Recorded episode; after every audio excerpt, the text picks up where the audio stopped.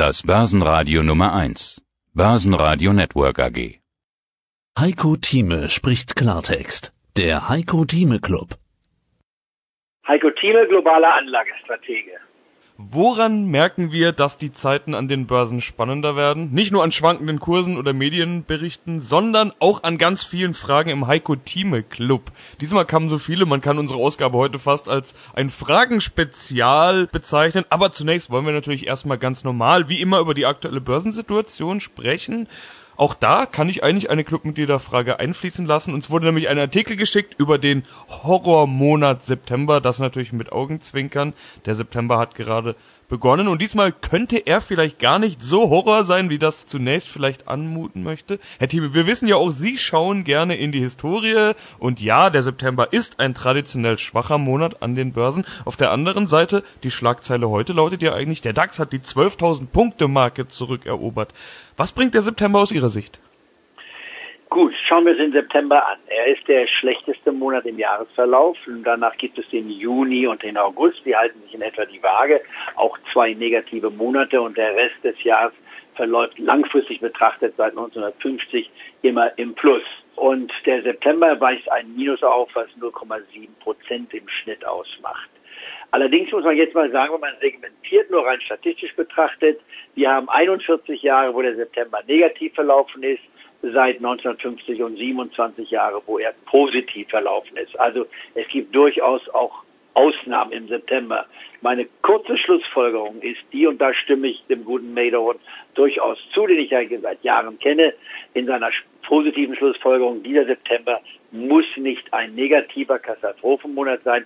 Er kann sogar sehr viel Potenzial haben, zumal ich das jetzt gerade in den letzten Tagen und Wochen auch mehrfach diskutiert habe, sowohl bei meiner täglichen Marktprognose und auch im Club, wo wir stehen, welche Chancen, welche Risiken wir haben, wobei natürlich drei Faktoren eine Rolle spielen. Einmal die geopolitische Situation, also das geopolitische Umfeld, und da kann man viel drüber diskutieren.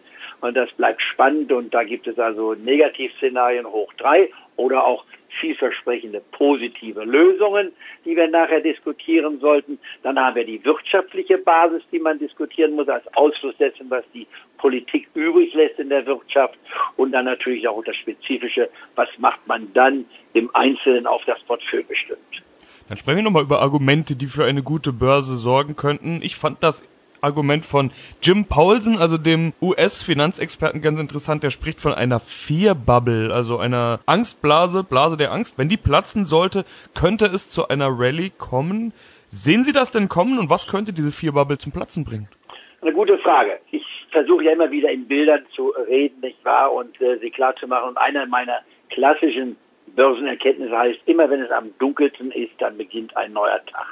Was heißt das? Schauen wir uns einmal die geopolitische Situation an, denn sie bestimmt zurzeit nicht nur das Marktgeschehen, sondern auch das wirtschaftliche Umfeld.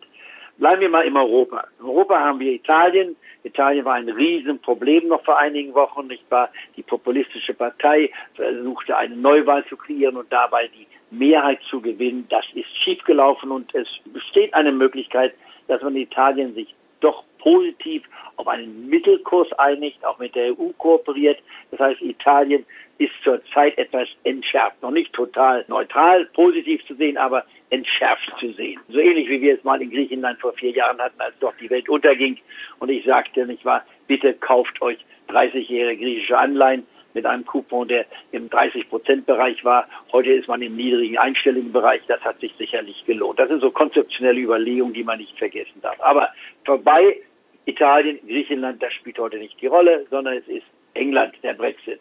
Ich habe nun hier immer wieder betont, dass ich davon ausgehe, dass es kein Brexit kommt. Und das ist nach wie vor meine Meinung. Boris Johnson ist potenziell der kürzeste Premierminister in der modernen englischen Geschichte. Das, was er machen wollte, war ein Hijacking. Das war brutalst. Ich nenne ihn den Trump Europas oder den Trump von England. Und wir warten mal ab, was sich hier ergibt. Da passiert noch vieles in den nächsten Tagen. Und ich gehe davon aus, dass es total offen ist, ob England die EU verlässt oder nicht. Man kennt meine Argumente. Die junge Generation will in der EU bleiben.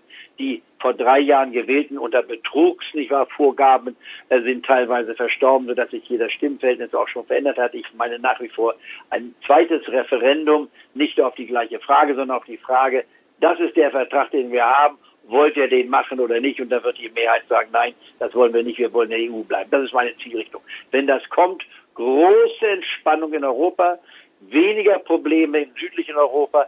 Das motiviert den Markt natürlich. Dann haben wir unsere inneren deutschen Probleme. Ich würde ich würd, ich würd, ich würd, ich würd, ich würd an der Stelle mal ganz kurz unterbrechen, weil auch da kam eine äh, Clubmitgliederfrage, nämlich zum Brexit. Die könnte jetzt eigentlich schon obsolet sein, aber ich möchte sie der Vollständigkeit halber trotzdem mal stellen. Ein Clubmitglied hat vor ein paar Tagen, als es noch eher nach einem sicheren harten Brexit aussah, gefragt, ob man sein Depot eigentlich in irgendeiner Form Brexit festmachen muss. Sie haben sich jetzt recht optimistisch gezeigt. Kann man die Frage also ganz einfach mit einem Nein beantworten?